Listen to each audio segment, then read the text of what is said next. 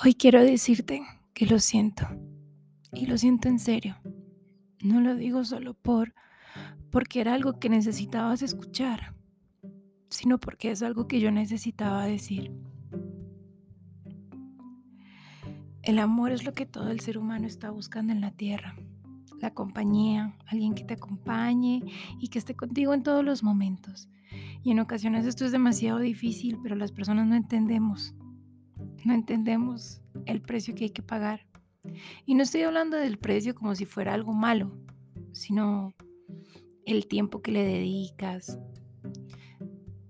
tus experiencias, desnudarte frente a la otra persona, espiritualmente decirle tus defectos, que ella se dé cuenta de tus defectos, porque después de que pasa ese, esa etapa de enamoramiento, empezamos a verlos errores de la otra persona, los defectos de la otra persona, y nosotros decidimos si enamorarnos o solo alejarnos de estos.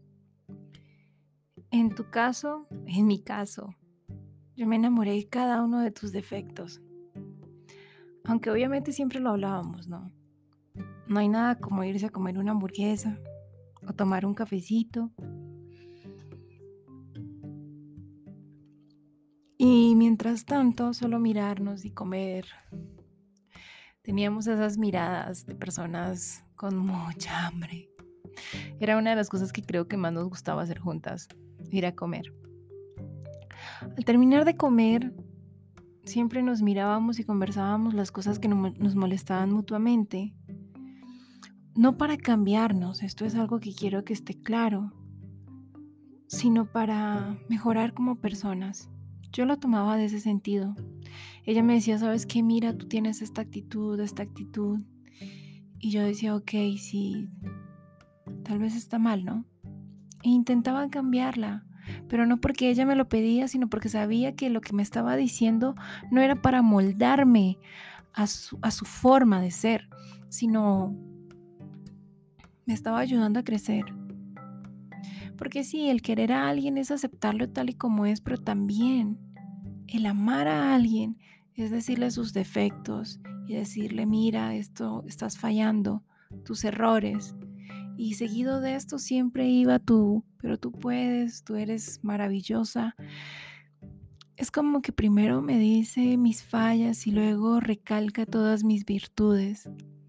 Y yo sé muy bien que lo hacías para que yo no me sintiera mal para que supiera que aunque hay cosas que pulir, sigo siendo una gran persona, con un gran corazón, como dicen por ahí. Yo hacía lo mismo contigo, ¿sabes? Siempre, siempre íbamos a tomar cafecito y hablar de lo que nos molestaba mutuamente. Siempre estábamos presentes la una para la otra. El tiempo pasó y cada vez, cada vez me fui enamorando más de ti. Cada vez pensaba en ti, pero no de una manera posesiva, ya que tu trabajo no te dejaba mucho tiempo y la distancia tampoco nos ayudaba. Pero yo siento que tú y yo hicimos que eso funcionara, la distancia. Lamento por no haber ido a tu casa las veces que hubiera querido yo hacerlo. Fui muy momentáneamente a tu casa a visitarte, pero lo intentaba y tú sabes muy bien que en los tiempos que yo tenía y podía lo hacía. En cambio tú, tú, tú sacabas tiempo donde no tenías. En tus días libres siempre escogías tu carrito y te venías a verme.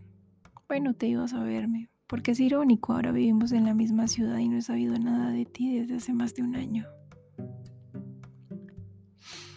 Me acuerdo muy bien que tú llegabas y te estacionabas fuera de mi casa. Y una vez que discutimos porque no ibas a poder visitarme ese día, al final me dijiste, sabes que vamos a ver una película. Y yo ya dije, ok, vamos a ver una película. Me acuerdo muy bien que ese día del mal genio que yo tenía porque no te iba a ver, me levanté y ordené toda la casa, absolutamente toda la casa. No era muy grande, tú sabes, pero me levanté y ordené cada esquina y limpié cada rincón de mi hogar. Entonces tú me respondiste que íbamos a ver una película de dos chicas, las cuales vivían lejos y que la una a la otra había quedado de ir a visitarla, pero no pudo porque estaba enferma. Y que ella se había enojado, pero que la chica que estaba enferma no le importó. Solo cogió el carro y agarró camino y que estaba fuera de la casa de la chica. En ese momento me dijiste que mirara por la ventana y así lo hice.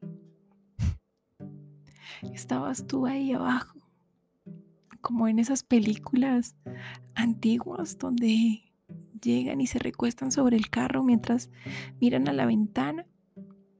Yo salí y tú estabas ahí. Creo que el pecho, el pecho sintió esa sensación que nunca había sentido y no lo digo por, por hablar de esto en específico, lo digo en serio. Sintió una exaltación, sentí que el corazón se me iba a salir, lo único que podía hacer era buscar las llaves y salir corriendo, abrir la puerta. Me acuerdo muy bien de ese día porque me sentía como en una película. Yo salí corriendo y tú saliste corriendo y a mitad de calle nos abrazamos y me diste un beso. Qué irónico, ¿no? Que antes daba la vida por ti, tú dabas la vida por mí y ahorita ni siquiera nos conocemos. Entiendo que todo fue mi culpa y lo siento. Y tú vas a decir que no, que no es mi culpa, que son cosas que pasan. Mi cerebro solo decidió un día borrarte, borrar los sentimientos que tenía hacia ti y borrar tu rostro. Me acuerdo muy bien el día en que pasó eso. Yo estaba en mi, en mi cama, en mi cuarto, y solo abrí los ojos y era como que hubiera vuelto a nacer. No te niego que en algunos aspectos me sentí muy bien, en los aspectos de mí misma, me sentí más empoderada, más hermosa, más bella, más tranquila. Pero en el momento en el que tú me mandaste un mensaje que decía mi amor o mi vida, mi cerebro no sabía con quién estaba hablando. Luego al otro día te dije a ti que si podíamos hacer videollamada. Tú estabas muy feliz porque ya se acercaba diciembre y íbamos a pasarla juntas. Iba a ser nuestra primera Navidad juntas, ya que el anterior tú trabajaste. Me acuerdo muy bien que tú estabas alegre y sonriendo y yo solo te miré y empecé a llorar. Y tú me dijiste qué pasa. Yo solo pude decirte, no te reconozco. No reconozco tu rostro. No sé quién eres. empezaste a llorar y yo continué. Tú me explicabas quién eras, pero yo no entendía. Mi cerebro no entendía.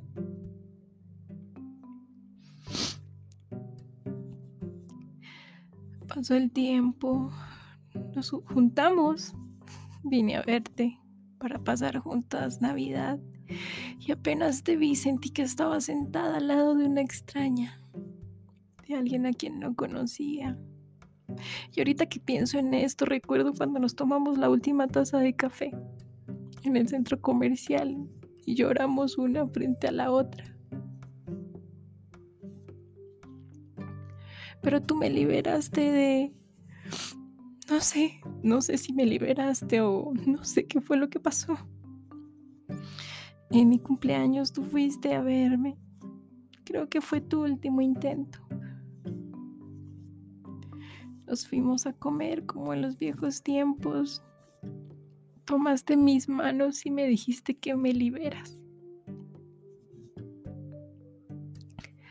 Que no ibas a permitir que yo me quedara contigo solo porque la gente decía que yo era que tú eras buena para mí, que tú me hacías bien. Que no ibas a permitir que yo estuviera contigo solo por los recuerdos.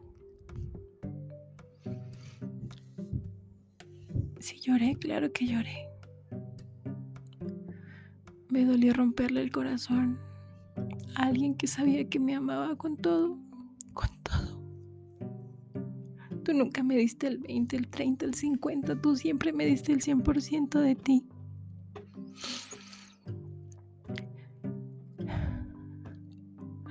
Pasó el tiempo y empezamos a tomar distancia.